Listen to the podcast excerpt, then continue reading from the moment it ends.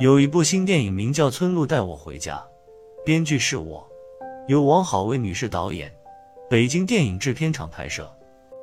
一九八八年将近的时候，这部影片在各地陆续上映了。保定上映的最早，也许因为影片从选景到完成几乎都在保定。电影里的山是保定西部的山，电影里的城是保定城。连影片中那位偷听敌台者交代罪行时，也用了保定话，尽管他学得更似唐山腔。一位在电影院工作的朋友兴高采烈跑到我家，说要请我看我的电影。他们那里是上映这片子的第一家，尽管是个二轮影院。我很感谢朋友的热心，兴高采烈的去了。我坐在那里看，看见我写过的那些人在动作，在说话。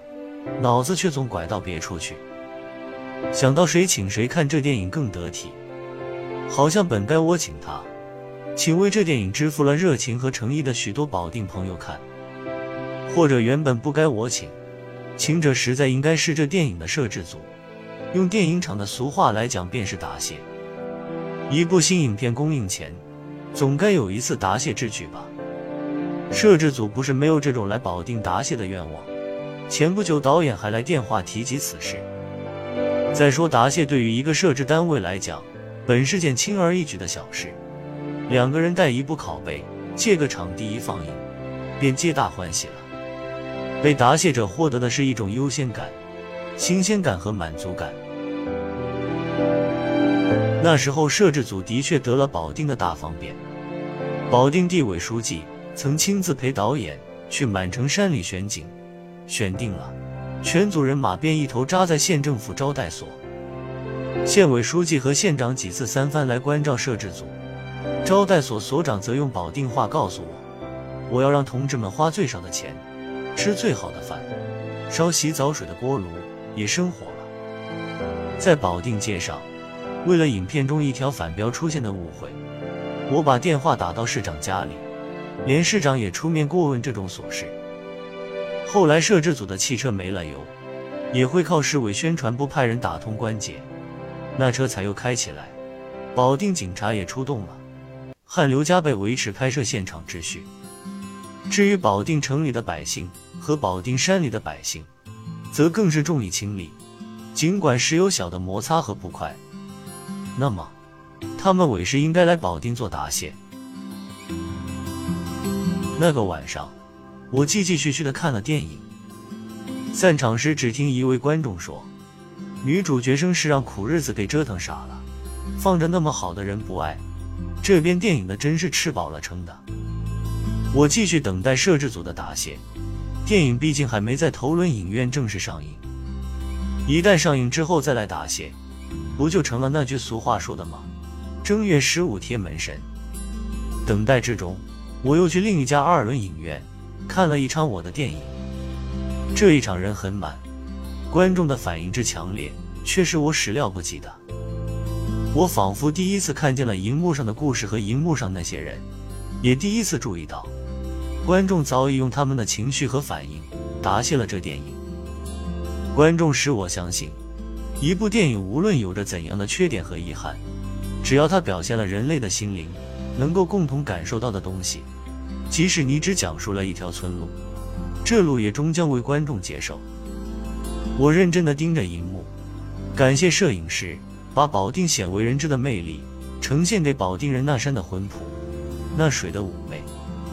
感谢女主角的扮演者李玲用朴素、忘我的演技，把自己活活变成了一个保定人。她沟通了这平凡的故事和观众的心。好故事不一定是平凡的，但平凡里的确有着好故事。应该相信观念，应该相信时间，也应该相信作者不是吃饱了撑的。我继续等待摄制组的答谢，并盼保定的大影院千万将正式上映推迟些。然而，保定市报上关于这电影的广告已全面展开。面对这一片广告，我想起四年前我的另一部电影。红衣少女在保定拍摄的情景，那一次保定人也给了红衣少女极大的热情。影片中需要一家点心店，稻香村食品店不仅轻而易举就承担了这种平白无故的麻烦，不仅停业两天现出店铺，经理还慷慨地说：“我们不要场地费，还要请演员吃点心。”如今在这大讲经济效益的时代，听着类似乎神话的允诺，倒显得荒唐了。现在我们不是常常听说，摄制组与某些部门因支付场地租金而争执的一塌糊涂吗？后来，《红衣少女》在全国上映之前，摄制组带着拷贝从成都首先赶到保定答谢来了。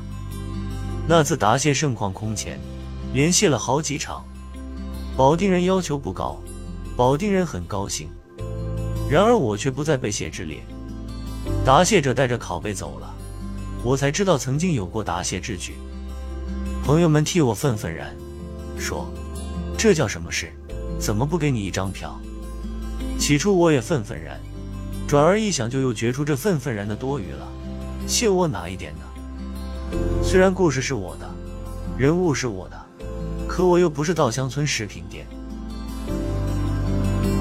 如今这部新电影已在保定放映过，我却总愿意做一种幻想，幻想村路带我回家摄制组，就像当年红衣少女摄制组那样，已经携了拷贝答谢了保定。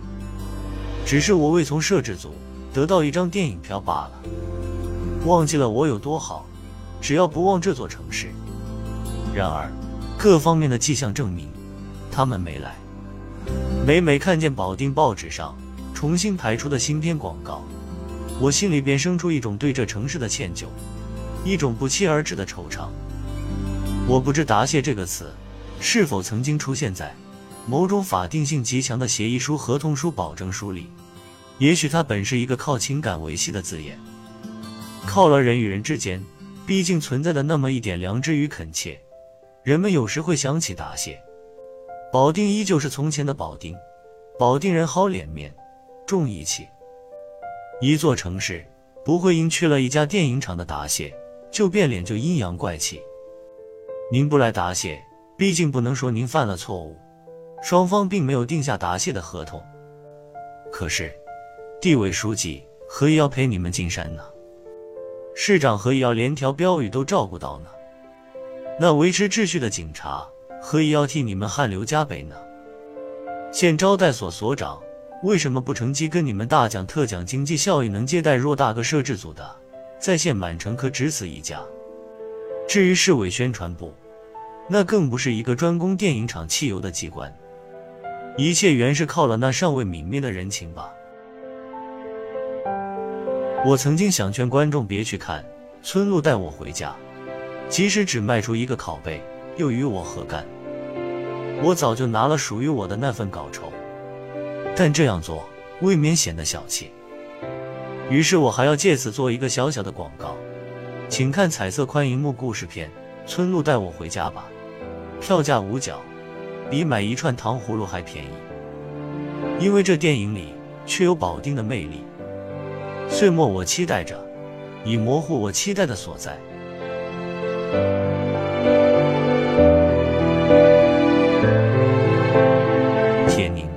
岁末的期待分享完了，小伙伴们 get 到今日之精神食粮了吗？